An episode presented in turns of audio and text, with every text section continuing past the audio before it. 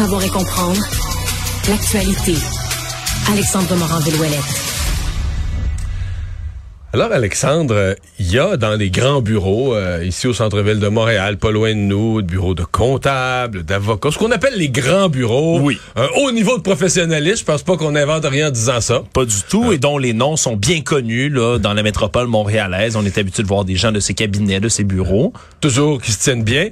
Et là, il s'est passé des choses qui se retrouvent au palais de justice, mais vraiment étonnantes euh, chez Deloitte, au cabinet de Deloitte. Oui, qui concerne un ex-fiscaliste qui travaillait pour Deloitte, un homme euh, du nom de Philippe Dubé, âgé de 30 ans, qui aurait harcelé, là, il est accusé d'harcèlement extrême envers une de ses supérieures, supérieure dans laquelle il serait tombé amoureux. Ça commence à partir de l'été 2020, fait quelques mois seulement qu'il est embauché par la firme et lui est analyste en fiscalité des entreprises. Et là, tombe amoureux d'une supérieure. La supérieure lui fait savoir que ça ne l'intéresse pas, veut garder une surtout relation que de toute professionnelle. façon, toute relation professionnelle, elle, ça se ferait pas là, de tomber en amour avec un subalterne. euh, Absolument. Mais là, lui continue de, de, de, de lui faire des avances constamment, a même suivi la supérieure en question jusqu'à l'épicerie, elle, qui au départ se demandait, ben voyons, c'est une drôle de coïncidence.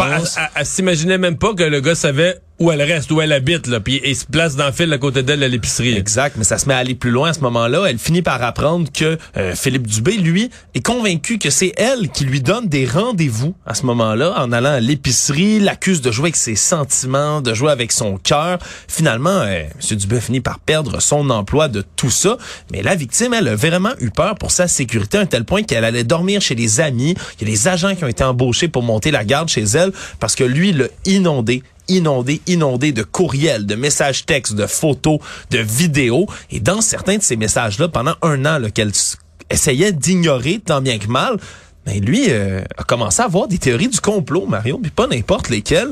Il pensait qu'elle, cette supérieure-là, a été embauchée uniquement et spécifiquement pour le séduire, lui, pour le séduire dans le but de mieux le congédier par la suite. Elle dit que c'était son mandat, c'est pour ça qu'elle était engagée, cette femme-là. Et là, parlait en message codé dans des longues vidéos qu'il lui envoyait à elle. En gros, il l'a échappé.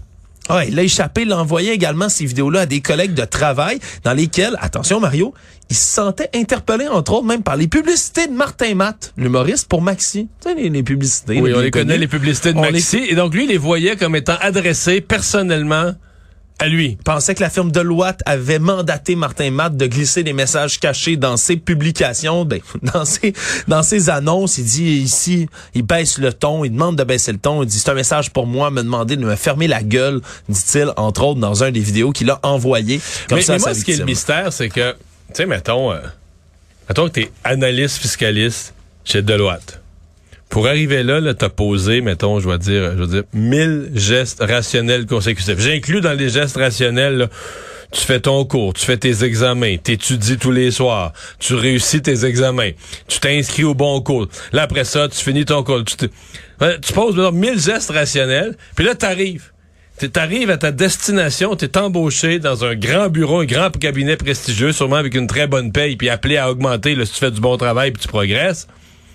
Ça dérape. Mais euh, dérape, euh, c'est un, c'est un petit mot que tu prends, là, ça dérape solide. Là. Tu te dis, mais comment tu peux... Ben, je sais que le cerveau humain est une bête complexe, là. Oui, puis il y a sûrement des enjeux de santé mentale. Ben mais comment tu peux être aussi faire dans un domaine super rationnel, la fiscalité, de- puis là tout à coup, euh, au moment où tu atterris à bonne place, le but de tout ce que tu as fait comme effort, là, euh, je sais pas, il y a quelque chose de, de, de, de mystérieux en ce qui me concerne. là.